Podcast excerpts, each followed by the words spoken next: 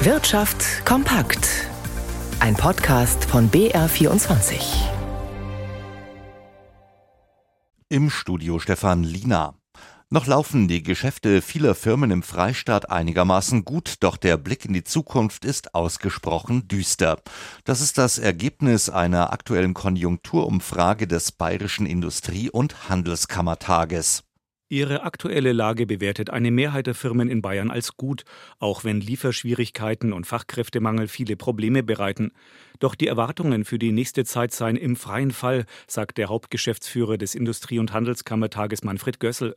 Der entsprechende Index hat sich seit der letzten Umfrage im Frühjahr so sehr verschlechtert wie noch nie. Wir sind jetzt in einem Allzeittief, schlechter als zur Finanzkrisenzeit 2008, 2009, schlechter als beim Corona-Tief in den Jahren 20, ein Absturz, wie wir noch nie gesehen haben. Die Industrie- und Handelskammern fordern von der Bundesregierung schnelle Maßnahmen, vor allem um die Energiekrise zu bewältigen.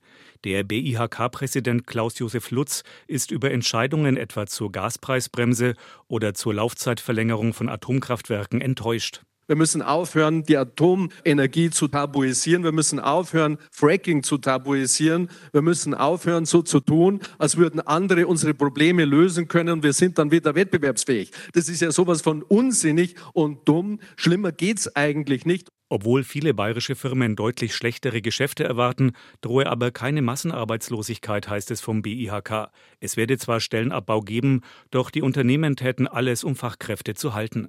Nikolaus Nützel, München. Vor einigen Jahren wäre dies wohl noch undenkbar gewesen. Der Chef eines deutschen Autokonzerns, der sich autofreie Tage wie in den 70ern und ein generelles Tempolimit vorstellen kann. Mit solchen Überlegungen hat Audi-Boss Markus Düßmann nicht nur die Leser eines Interviews der Süddeutschen Zeitung verblüfft, sondern offenbar auch den Rest der Branche völlig auf dem falschen Fuß erwischt. Konkret äußern zu den Vorschlägen wollen sich weder Konkurrent BMW noch Mercedes. Was man brauche, sei ein wirksames Gesamtpaket an Maßnahmen, um einen Energienotstand abzumildern, heißt es bei den Stuttgartern auf Anfrage. BMW verweist auf ein aktuelles Statement des Verbands der Autoindustrie VDA.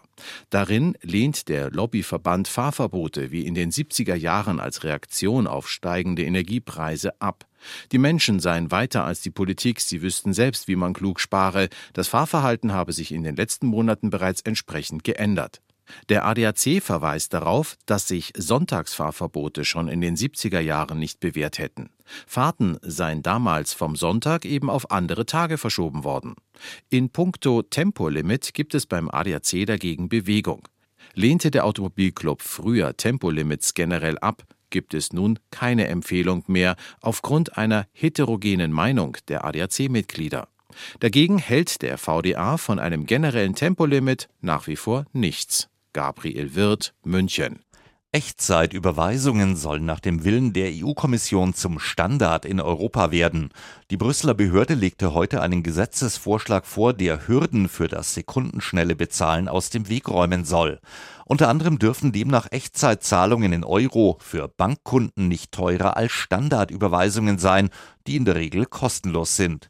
Zudem sollen alle Kreditinstitute dazu verpflichtet werden, die schnellen Überweisungen jederzeit anzubieten.